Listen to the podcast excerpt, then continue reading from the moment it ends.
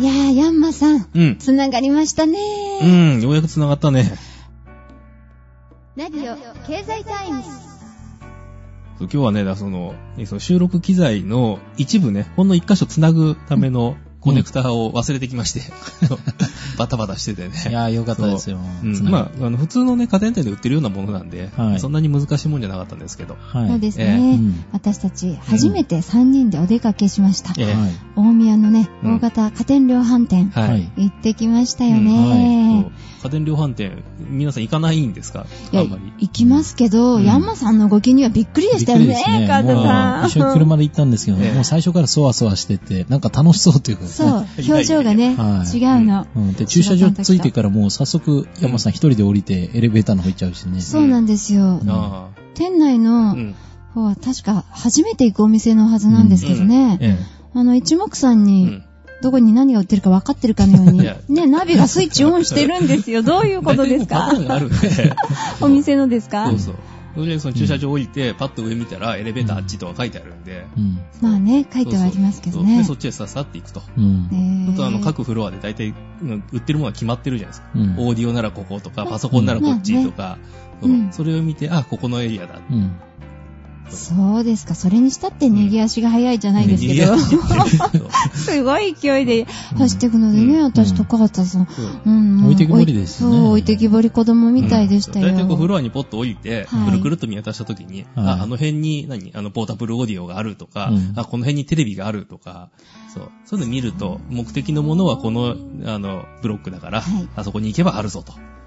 言って、さっさと行くわけですよ。なんか噂によると、んなんか出勤簿がつけられるぐらい毎日通ってるっていういや。そんなこともない。あ、そうですか？そんなこともないですけど、というかねあそう、そう、家電量販店よりも、あはいの、本当にパーツごと売ってるような店、秋葉原とかの、うんああいうとこはよく行ってましたけどね。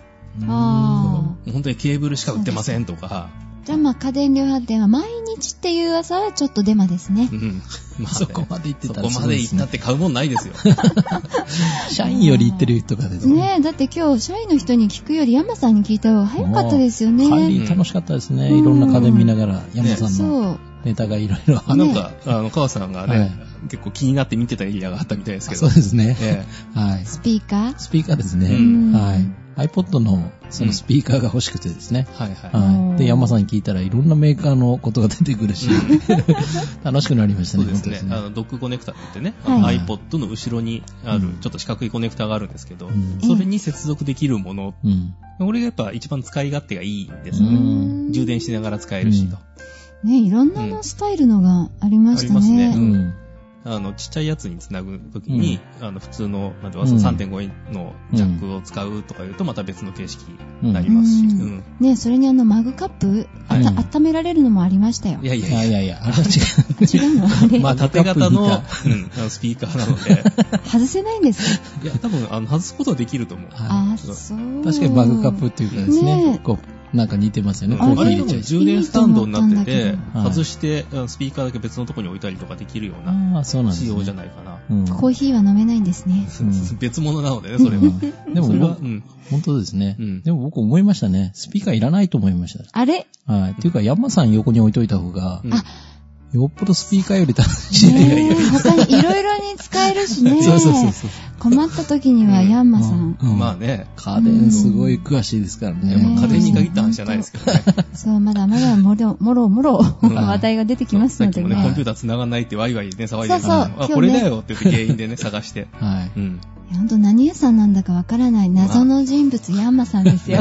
もともとコンピューター系のね、ネットワークとかやってたのでその辺の知識でしかないんですけれども。そうなのえね。えもう本当にあの、さっきはね、あの、カータさんは、はい。そういったスピーカーを探してましたけども、うん私は私でね、うん欲しいもの一個可愛いの見つけたんですよ。お何を見つけたんですか？あの、イヤマフヘッドフォン。あはいはいはい。なんかはい普通のヘッドホンを寒いからって言って、なんか頭につけてますよね。うんあれ、音何にも流れてないことよくあるんですけど、うんみんなあの、なんか聞いてるんだと思ったりね。そりゃそうですよ。そうそう、なんか昔の、あれですよ、あの、ソニーのウォークマンの CM。猿がやありましたよね、あ、そう、そう猿がやってるやつ。そうそうそう、あんな感じですよ。猿が聞いてるヘッドホあれンみたいな。何聞いてたか知ってます？あ、えー、あれなんか聞いてたんですか？いや、知らないです。知らないですか？知らないあれね、あの、猿の注意を引いて、これからなんか聞くか、あ音が出てくるから待ってろよって言って、実は何も流してないんですよあ。、かわいそう。あれ、音流しちゃうとね、多分踊っちゃうんですよ。ああ、それも見たかったですね。だから行くぞ行くぞ行くぞって言って、音がない状態でじーっとしてるってういう。ん、私、毎日それを自転車に乗りながらやってたわけですよ。えでもね、うんできればもうちょっとこう、可愛いのでもいいなと思って、えううんんちょっと女の子らしいやつもいいかと思って見てたんですよ。うん。何種類かね、うん。あの、カラフルにうん。可愛らしい女の子っぽいのがピンクとか、ちょっとあの、虎柄？虎柄じゃないね。ヒョウ柄。なヒョウ柄か、ヒョウ柄だ。虎じゃないね。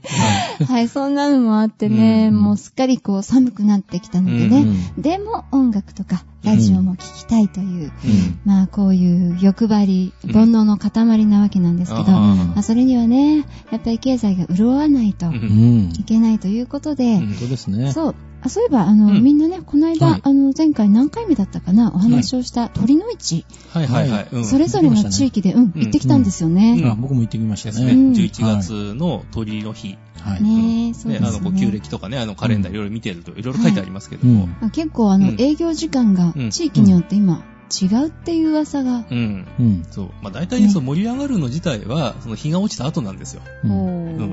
で日が落ちた後、早く終わっちゃう地域もあれば、うん。そこそこやってる地域もあると。うん。その、早く終わっちゃう地域って、うん。前橋のことでしょ？他に聞かないですからね、なかなかね。?8 時終了でした。早かったですそれね。早いでしょ。ううん、行ったら終わっちゃったとか、そんな感じかな。うん。昨日ね、だからその練馬だと、えはいっと、お昼、お昼過ぎぐらいからやってて、うんで、何時まで ?10 時までかな？うん。うん。で、屋台撤収する時間があるんで、11時まで通行止めとか。ああ、そうだったんですね。いいですね。結構人多多かったですね。ううんん。みんな大根買って帰るんですか？大根？なんで大根？練馬だから。や練練馬だから大根ってもんじゃないですよ、あ。違うんだ。位置が出るって聞いたから、はい出るんだと思ってました。野菜っていう。JA がやるわけじゃないですからね。は、J は協力しないの？鳥の位置に。いや関係ないです。まあ、あの、多少どっか出てるかもしれないですけどね。スポンサーでちょっとは出て、提灯とか置いてるかもしれないですけどね。わかりました。うん鳥ってそういう意味の鳥じゃないんだ。養鶏とかね。ああ、そう、農業系じゃなくて、商売の祭りなんでね。そうか。うんで、その商売の盛り上がってる地域まで母さん行ったんですよね。そうですね。うん僕は新宿の方の。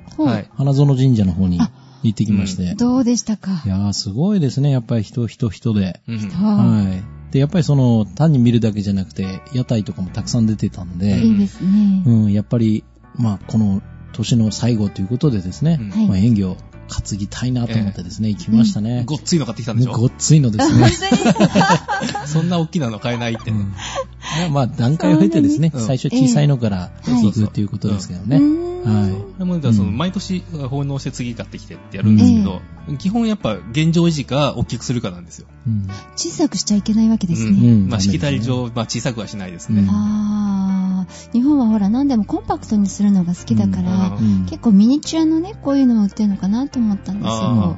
まあ、ちっちゃいのででもどうだろう。うん手のひららぐらい2枚か3枚分ぐらいのやつからかな。手のひらぐらいのもありましたね。一番ちっちゃいのはそのぐらいからか。あもっとちっちゃいと本当に指2本ぐらいの。長さはもうちょっと10センチぐらいありますけどうね。んやっぱその、なんて言うんでしょう。はい。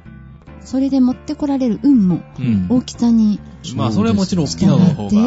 そう。そういうもんですかね。うんじゃあ今度一番大きいの買った方がいいのかな。すごい金額になりますよ。え、いくらぐらいですか？えっとね、6桁中盤から後半ぐらいいくんじゃないかな。?6 桁というと、1、はい10、100、1000万、10万？そうですね。の中盤から後半ぐらいまで多分。うん5 6結構いくと思いますよ。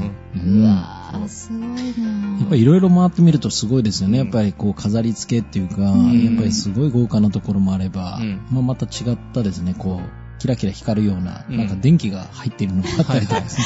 最近面白いのがいろいろ出てきてクリます、ね。スマスっぽいですね。あ、本当そうなんですよね。あとあれね、うん。持って帰るときに、あの、うん。下ろしたりとかしないで、ちゃんとこう掲げて前向けてこうやって帰んなきゃいけないそうそうそうそうそう、そうなんだからです、でかいの買ったら重いんだよ。持ち上げながら帰らないといけない。下向けちゃダメですうね。うん。上向けないといけない。上向けて前向けて。はうわぁ、なんかこう、風車持って走るみたいですね。はい、そんな感じですねで。それはね、その、周りの、うんお祭り来た人たちに向けても、うん俺こんだけでかいもの買ってきたぞって言って見せていくわけですよ。うんあ、そうするとみんなのこう、あの人すごいってそうそうもそうう。んそしてあの人からなんか買おうっていう気分になって、うん商売繁盛になるんですね。そうですね。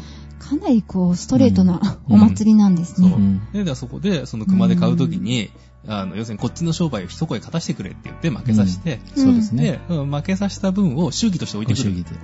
はそれやったんですか？やりましたよ。い。はい。やったんですか、川田さんもりましたね。。僕は逆に乗せましたね。うん。あ、そう、負けさせないの乗せた。うん。そう。あの、最初こう言ってきて、はい負けさせないで、ええあ、もう買いますっつって、さらに乗せる。あら、ちょっと大盤振る舞い。はい。大盤振る舞いですね。うんそうそれでだからそこでもって、でせっかくなんで一声勝たしてくださいよと言って、向こうに負けさせて、で、その分をって言って。はい。うんまた声をかけてくれてね。うんみんなで叩いて。なんかいいですね、こう、すごくコミュニケーションの場になるというか、ううんん。日本人ってそういうお金に関してのね、うんやりとりってあんまり得意じゃないじゃないですか。そうですね。今回の TPP、うん TTP 合ってるかな？毎回間違えてますが、TPP ね。うんこれに関しても、まあ、あの、交渉がお金に関すると、うんちょっとね、苦手な民族っていうことなんですが、うん鳥の市だけは、うん。そういうシステムができてるから、それに乗れるんですかうんっていうね。かう、ん江戸の経済もそのままなんですよね、まだねそうで。すね。江戸の時っていうのはやっぱりその、お金じゃないものをこう楽しくするというか、あの熊手にいろいろくっついてるのも、なんかこう、なんていうんですか、ちょっとトンチが効いてるというか、親父ギャグが効いてるというかですね。あ、確確かにね、はい。あのガチャガチャで出てくるようなものがい。っぱいくっついてますよね。ちょっとね、あの、古典落語チックなところがいろいろあってね。うん。本当ですね。う。ん山さんどういうのが、例えば、え？乗っかってるじゃないですか。乗っかってるの。はい。はい。熊、円マス。うん、まあ私の買ったのは、だからまあ真ん中にオカメがいて、はい。で、うん。えっ、と、上がこう松が散ってて、で、あと小判がついててとか、うん。うん。いうのがメインで、うん。あとまあね、ちょっとこう、あの、まあ松竹梅じゃないですけど、こう花が飾られててみたいなうん。感じのですけれども、うん。うん。かわいいですうね。うん。ん僕もやっぱりこう、マスがこう、乗っかってるとですね。マス？はいうん。ますます良くなるというか。あ、ありますね。ますか。そう、あの、こう、締め縄みたいなね、こう、縄がええ締まってて、うん。あれもこう、きっちり締まってる方が商売のね、その財布締めるっていう意味もあったりとか、すごい由来がいっぱいあるんですね。そうそうそう。ますますといえば、う。うんん。このラジオ経済タイムズ、また新記録更新っていうお話ですまあ、ね。どんどん伸びてますけどどれぐらい来たんでしょうかええ今はね、あの、月あたりで3万アクセスぐらいいただいてますので、おー。すごいですね。だから週に割っても7000オーバーぐらい。あ、そんなにですか？7000オーバだっーて7時28ですから、そんなもんですよね。うん。すごい。や鳥の市効果出てるんっじゃないの？出てるんじゃないですか。うんやっぱり僕らが買ってきたからよかったのかもしれないですよ。ねはい。いや鳥の市、毎年、三の鳥までね、うんあるといいんだけど、いないんだっけ？3年に一遍ぐらいです、それは。そうなんだ。はいじゃあ3年に一度の、あの、うん大好景気ということで、ていうか、まあ、鳥の市はね、毎年2回は必ずあるので、う。うんん。そうですね。うんでも、三の鳥ってこう意味があるの、ゆうこさん知ってますか？いえ、何ですか？三の鳥の意味。そうですね。あのー、まあ、通常はこう11月とかが多いんですけども、このちょうどこう乾燥してくる時期っていうかですね、で11月の1日から6日の間に、その鳥の日っていうのが1回あると、必ずその月には3回うん。あるということで、で、まあ、この三の鳥っていうんですけども、うん。まあ山さんの方がそれ非常に詳しいんで。あまあねおーじゃあちょっと大王からお聞きしましょうか。大王ってそんな。んですかねそうえまあ大王山田え山さん山ですよ、その人だからまあね、それはだからその12日周期で、そのはい。ネウシトラウってね、そのはい12子なので、カレンダー見るとこう、書いてあカレンダー見ますよね。はい。で、その牛の日っていうのが、だから、12日、相手は13日目に2つ目に来るわけですよ。はい。で、25日目に3つ目が来るんで、うんそれはその25日収まる範囲だったら、1個目が6日までであれば、うん30日まで収まるんで、3の鳥まである。うん。で、時はまああー2の鳥で終わりなんですけど、で、その3の鳥まであると、うんお祭りなんで、お祭り騒ぎ好きな人はみんな出かけちゃうと。うん。そうですね。遊んで帰ってこないと。はい。お金使っちゃうわけですね。あー昔江戸の時はですね。提案でいいみたいな感じですか？で、しかもね、その、うんまあ、はい新宿もそうだし、あの、浅草とかもそうなんだけど、うん近くに遊ぶとこいっぱいあるじゃないですか。ありますね。うん科学が嫌ですねそうすると、うんそこで遊んで帰ってこないと。特に男の人がですそうあね。らららららららららら。まあこう、経済でもあったんですよ、昔は。そうなんだ、今も変わらだってないのね。今だって大鳥神社ね、そのし、うんあえっ、となんだ、えっ、と、浅草だと、あれは浅草鳥の市はなんお寺だよね、あれは。はい。で、あと、その裏に、えっ、と、吉原はいうんあ今でいう南千福ですけど、はがあって、でうん、えーっと、新宿の花園神社だったら、はいあの、新宿なんで、うん。うん、ゴールデン街だとか、いろいろありますからね。歌舞伎町だとかねちょうど。そのところにあるわけですそれで川田さんも僕今回は遊んできたわけじゃないですいや、皆さん、ちょっと、今のはちょっとシークレットにしといてあげてくださいね。いやいやいや。川田さんにだって遊びたい時はある。ね、そのうちはね、その、今住んでるところが、すぐ裏が、その、ええ。えー練馬の踊り神社なので、はい。うん、別に遊ぶでもなくというか、うそう、ーんあの、屋台に行っていろんなもの買い込んできてね、うん。うちで、おーあれこれ食いながらう、ん。うん。うんっていうことをしましたけども、うん。うん。そうですね、練馬で遊ぶ場所って言ったら、あんまり、まあ、池袋出てきちゃうか、新宿出豊ちゃった方が、ね島ぐらいかな。うん毎回行ってもしょうがないですダメ。豊島園はよくね、あの、うん。映画とか見に行きましたけどね。ああ、うん。はいはい。ね、ちょっと違う意味のね、うん遊びになりますかね。うん。そうなんだ。鳥の内ってあの、もともといつ始まったものなんですか、えーっとね、ずっと遡っていくと、うん。あの、はい。仏教とか神道とかのすごい遡っていかなきゃいけないので、うん。そう、あの、11月の、その、ある鳥の日が、あの、大和武の命日だと。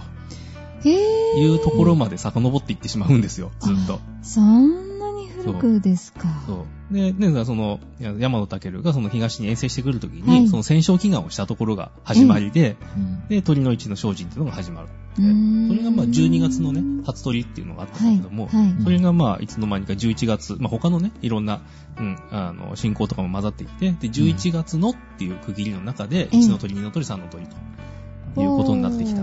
平安時代ですね。そうなんですうね。ん。あ面白いな。じゃあ、大和武の、こう、うん。うんなんて言うんでしょう。姿が鳥として、うん一応こう、平安時代まで行って、お祭りに変わっていった。うん。うん。そんな流れでしょうかね。うん。そううなんでしょうーんね。とね、えっ、と、大鳥神社のこれは、わしの背に乗った釈迦。うんあれ？釈迦も出てきちゃうんだ、そうそうそこ。うん。うん。あ、日本らしいですね。ううんん。とかね、そうう、んいろんな話がね、混ざってくるんで。でも、三の鳥っていうのは、よくこう、火事が多いとかですね。そうですね。気をつけろっていうんですが、これも実はこう、逸話っていうか、うん。逸話うん。ゆうこさん知ってますか？その話逸話、まゆみ。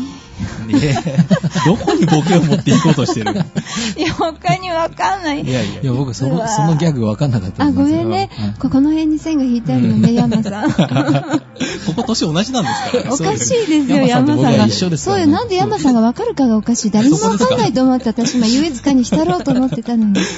おかしいないやいやいやいや。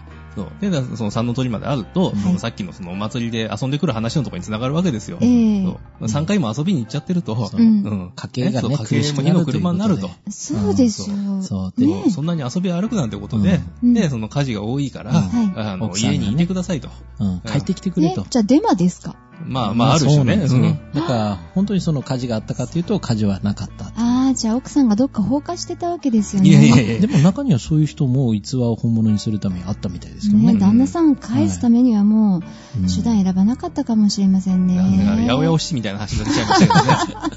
わかります？八百屋お七。うん、なんか聞いたことある。八百屋お七って話がある。まあ、それ、はい。あの、江戸のね、あのはい。話なんですけれども、うん。あの、ある火事場でもって、うん。その、火消しの男に、うん。あの、一目惚れした女の子が、はい。うん、あの、また火事があったら、はい。あの、会えるだろうって言って放火してまったと。で確かにあの会えるんだけども、はい。当然放火犯ということで捕まって、はい。僕も貼り付けになりましたっていうね、話があるんですけれども、あーそうですえね。女性の愛が素晴らしいですね。すごいですね。はい。でもよく調べたらそれ鳥の市の三の鳥あたりかもしれないんでしょうか。えああ、どうなんでしょうね。時代もしかしたらそうかもしれないですよね。ね話が重なってるかもしれないですよ。うん、調べてみたいですよね。はいそこまではさすがに調べたことなかったですけどね。そうか、じゃあ次回までの宿題ということで。昔は、なんていうんですかね、あ、今の結構熊手とか、いろいろ、こう、物がついてるというかですね、さっきマスがついてたり、小判がついてたりとか。タイが、めでたいってタイがついてたりとかう、ん。また稲穂がこうついてたりっていうのがありますけど、一番最初っていうのは、こう、オカメう。うんん。のこう、マークがあって、あとはしめ縄がこうあったりとかうん、本当にシンプルというかですね、うんで、それに熊手がついてるぐらいのものだったんですね。神社の、その、お札とか売ってるところで扱ってるやつは、そええのシンプルな竹の熊手に、あの、うん稲穂がついてるだけ。あとは、うんあの、お札がついてるのかな。うん、そうですっていうね。ようなのが。もう本当に簡そ単っていうか、んなシンプルな。最初はですね。それから、まあ、江戸のそういう楽しさっていうか、うんそれをお祭りを楽しくするということで、いろいろついてたっていうかですね縁起がいいもの。うんそうなんだ。うんじゃあ縁起がうん。いい稲穂にね、ちなんで、じゃあ、今回、あの、さっきもね、カウントうん。3万超えなんで、うん私からこう、あら。5000を超えたたびになんかプレゼントを出そうということで、私はいこの間稲刈りをね、はいその、はいはい前橋の上川淵っていうエリアでやってきたんだけど、ええはいそこで採れた古代米の、あ、の、プレゼントを2人にしましょう。古代のここねあの。面白いんですよ。うん。もちろんこの間ね、うん。2人は真面目に捉えてくれなかったけども、その、稲を ええこれからこう乾かして、はい。縦穴式重工本当に作るんですよ。で、い。そうやってこう地域を活性化させて、えはい。で、ここから今度はもうちょっと発展させて、うんこのね、古代米を使って、うん。今度、新しい食品を、うん。名物を作ろうと。古墳焼きっていうのを作ろうって言って、お地域のみんなが頑張ろうとしてるんですよ。ゆうちゃんがそこに住むわけじゃないよね。うーん、隣町だからね、住んでるって言ってもいいけど、ちょこちょこ気になって。遊びに行っちゃう。私はよくちっちゃい時ね、なんかちょっと悲しいことがあると、うん。その田園地帯を見てうん。心を癒しに行ったっていうね、うん。そういう私にとって思い出いっぱいのエリアなんですけど、はいはい縦は穴式って言ったらどう？弥生ぐらいか。い。弥生ぐらいかな。弥生ですよね、確かね。そうですね。そういったあの、古式ゆかしい。高床式倉庫とかね。そうそう。で、このエリアにはね、うん古墳がいっぱいあったりするんですよ。うんまあなんでね、そういったあの、地元のものから何かこう経済発展のものを熊手の手でこう、ぐーっとかき寄せてきてね、うん。うんなんかこう発展させるっていうのも、ああ、面白いなぁなんて。いいでしょうねうん。ちょうどその時期も鳥の市の時期だったりしたのでうんね、うん、非常に今年は思い出深いうん鳥の市ということにシーズンになりましたね。なるほどね。ううんん。さあ、そこでですね、うん鳥の市、今回あの結構うん。若い方が多かったんですよ、参拝客にね。はい私だけかな僕も多かった。ですね。いや、多かったですね。うんなんか学生っていうか大学生みたいなうん感じな子たちが多かったですねや。っぱりね。はいまあね、その商売繁盛もあるし、はいその戦争き、えっと、戦勝祈願っていうところもあるうし、ん。なので、まあ、安全とかでもいいわけですからね。うんそうですようね。ん。確かに。うんまあでも本当にここ最近の、あの、まあ日本だけじゃなくてね、若者のその就業が非常に難しいっていうニュースが毎日のように流れていたりしますようね。ん。で、実際あの、日本でもそろそろ就職戦線が、あそうですね。12月からということで。ええ、はい。川田まあ先生その辺、次の、あれか、そうですけどね。3年生が動くような、うんうんうん。ですよね。ね。うん。ちょっと簡単にスケジュールをみんなのために教えてもらってもいいですか、あそうですね。あのーまあ、今までのそのスケジュールというのはだいぶこう変わってきてるよっていう意味では、はい。その、まあ、以前のその段階の世代ですよね。まあ、うん私の父とか、その母、まあ、60歳前後、60歳ちょっと超えたぐらいになりますけども、はい。まあ、その頃っていうのは非常にあの、就職っていうのが大学4年生の8月ぐらいから。うん、夏休み入ってから、まあ、ゆっくりこう、活動ができて、もう10月には、もう内定が出てっていう形、あ、内定式ですかね。内定式っていう形だったんですけども、はい。まあ、それが今、大学生の親御さん、大体40代の親御さんになると、ちょっと、その、経済がだんだんちょっと悪くなってきてるというかですね。でそういった中で、その40代の親御さんの、その大学生時代はどうだったかというと、ええ。その4年生、お大学4年生に入った段階から、もう就職活動に入っていくっていうのが、そういう流れになっていくわけですね。なるほど。はい。で、その頃はよく囲い込みみたいな形で、ええその、医者こう内定があったら、うん例えば海外にこう一緒に連れて行っちゃうとか、あとはそういうホテルからこう出さないとかですね。はいでそういう風な、まあ、時代があったわけですね。もう完全にその買い手市場というかですね。はい。で、今の大学生とかどうかというと、まあ、去年のその12年の卒業生ですか。はい12年春の、まあ、就職される方たちっていうのは、実はだんだん早まってまして、うんうん。はい。で、それが大学3年生のもう5月とか6月ですね。うん。はい。だから大学3年生入った段階からもう就活が始まってた。ええええうん。で、最終的なその、内定をいただけるという内定式とかは、うん。実際その4年生の10月なんですけれどうも、んそうすると大学2年間行ったらもうすぐに就活がそこからずーっと続くような形になっちゃって、そうですね。かなり大一年近く。ん。ですようね。んで、そんな、あの、大変な学生さんのために、えっと、川田先生、また、講演会があるらしいじゃないですか。そうですね。で、ねこ今年はあの、またちょっと協定が変わりまして、はい。まあ、あの、経団連の方からですね、で、大学その3年生に入ってからすぐ就職活動では、やっぱりその勉強に励めないということで、まあ、企業側もちょっと自粛しなさいということで、で、その3年生のまあ、5月、6月から、はい、また夏休みはインターンという形で企業にアルバイトに行くとかですね。でこれはあのミスマッチを防ぐためにやっていくものなんですけども、まあ、実際それを今年は12月からということで、はい、ちゃんとそこ足並み揃えようということでですね、まあ、特に大手企業さん中心になっていったわけですので、これをですね、はい、今回、あの、させていただくというような形ですね。はい、じゃあ、日程の方ね、ご紹介しましょう。えー、エリアとしては、えー、西早稲田の地区ですね、早稲田法支園で12月の12日月曜日、5時から8時まで、会場は16時45分。これね、第1部、第2部、第3部構成になっていまして、えー、1部、2012年内定者によるエントリーシート座談会。第2部、日経記者による会社選びのコツ。そして第3部、えー、川田先生登場で、就活に役立つ日経新聞の読み方。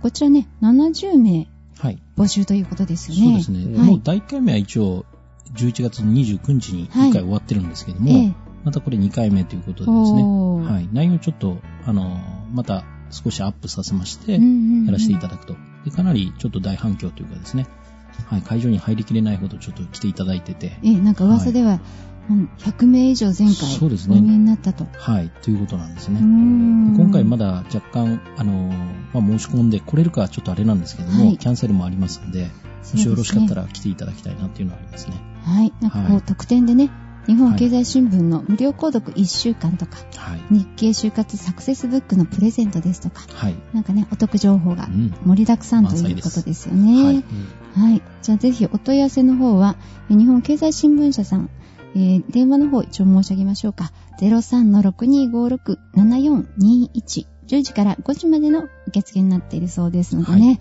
はい、えー、ぜひ就職これから頑張るって皆さんこちらの情報もいろいろ活用して頑張っていただきたいですよね。本当ですね。頑張っていきたいですね、一緒に。